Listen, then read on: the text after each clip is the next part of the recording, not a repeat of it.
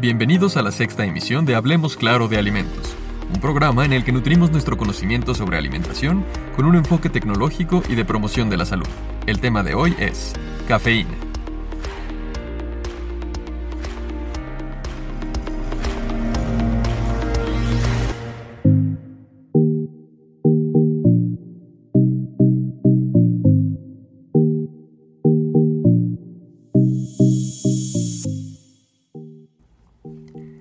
Si eres de las personas que siente que el día empieza después de tomar una taza de café, este episodio es para ti. Aunque también es para quienes no lo consumimos tan a menudo, pero nos gusta conocer a fondo todo lo que ingerimos. Empecemos por su origen, sobre el que existen muchas leyendas, como la de la mitología griega que afirma que el café se originó cuando la hija de Zeus, Helena, preparó una bebida que tenía el poder de robar la pena y la ira, desterrando así todos los recuerdos dolorosos.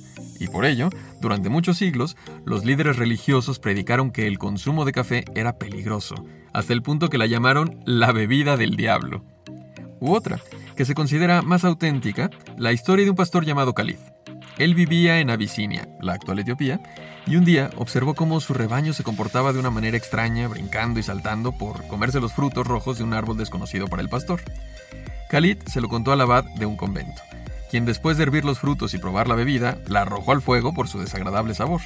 Como los frutos cayeron junto al fuego y comenzaron a tostarse, el abad notó que despedían un agradable aroma y decidió tostar nuevos frutos para hacer una infusión. En otras versiones, se dice que fue el mismo Mahoma quien reveló en sueños al abad el misterio de los granos y cómo debía tostarlos. Podemos elegir creer cualquiera de estas versiones sobre su origen, pero existen una serie de propiedades del café que están comprobadas y que son benéficas para la salud, tantas que podría ser considerado como un alimento funcional. Vayamos por partes. El café contiene cafeína, un estimulante leve del que todos hemos oído hablar. Durante mucho tiempo se pensaba que la cafeína traía problemas al corazón y que no era recomendable para personas con hipertensión. Incluso se creía que su poder estimulante era causante de desórdenes del sueño como el insomnio. La cafeína está presente en otras bebidas como el té y las bebidas energéticas, pero el café es el más estudiado por los efectos que parece tener. ¿Qué dice la ciencia y qué sabemos hoy sobre el café?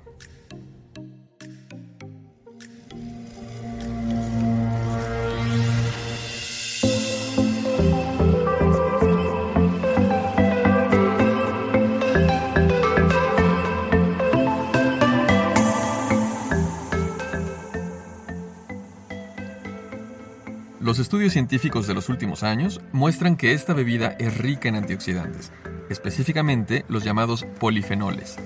Estos son un buen aliado para la salud del corazón y para el sistema circulatorio. Un estudio realizado por la Universidad de Harvard y la de Madrid monitoreó a 85.000 mujeres y 42.000 hombres, midiendo el impacto que tenía el consumo de café en su salud.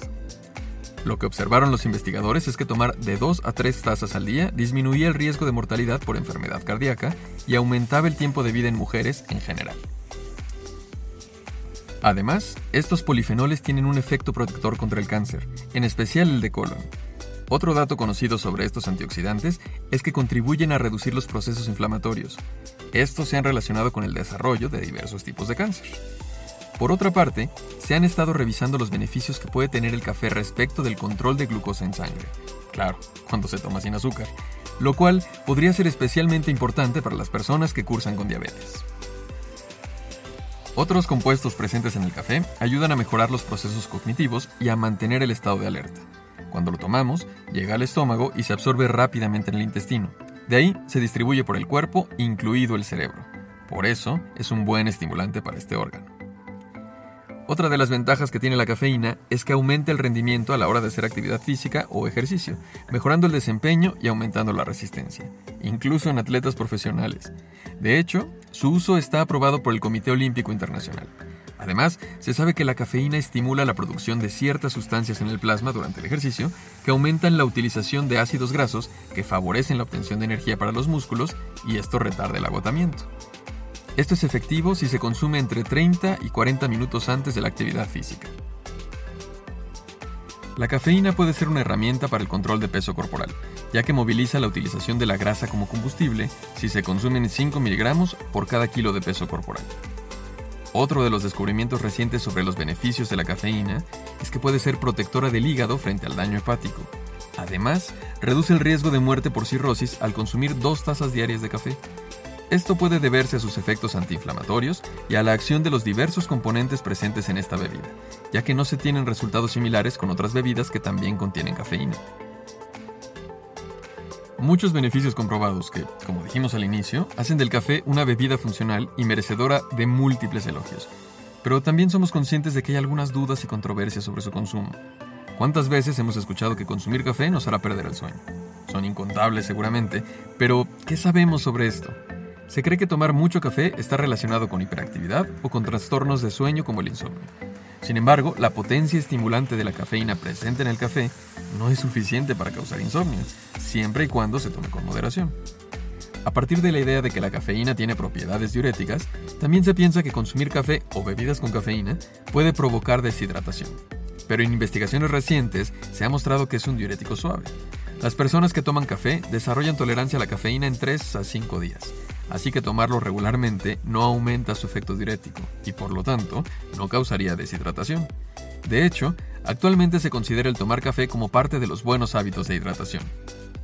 La Autoridad Europea de Seguridad de Alimentos, EFSA por sus siglas en inglés, analizó las cantidades de cafeína que se pueden consumir por distintos segmentos de la población de manera segura y propuso una sencilla tabla de referencia para saber las cantidades aproximadas de cafeína que contienen algunos alimentos de consumo común entre la población. Por ejemplo, una taza de té contiene 50 miligramos, una de café 90 miligramos, un café expreso 80 miligramos, una lata de bebida energética 80 miligramos, una lata de refresco de cola 40 miligramos, una barra de chocolate negro 25 miligramos, una de chocolate con leche 10 miligramos. Pero hay dos cosas muy importantes que destacar. La primera es que el contenido de cafeína tanto de los chocolates como de las bebidas puede variar dependiendo de sus procesos de producción. Y la segunda es que la ingesta diaria recomendada por la misma EFSA es de hasta 400 miligramos. Así es que con estas referencias podemos hacer nuestros cálculos y consumir estos productos con mayor tranquilidad. Ya lo dijo Giuseppe Verdi, el café es un bálsamo para el corazón y el espíritu. Por eso creemos que para que el café ayude a nuestro bienestar, es importante recordar que el secreto está en las cantidades, las porciones y la frecuencia de consumo. Un aprendizaje importantísimo para aplicarlo no solo a la cafeína, sino para cualquier otro alimento o bebida, porque bien sabemos que no hay alimentos buenos o malos, sino dietas correctas o incorrectas.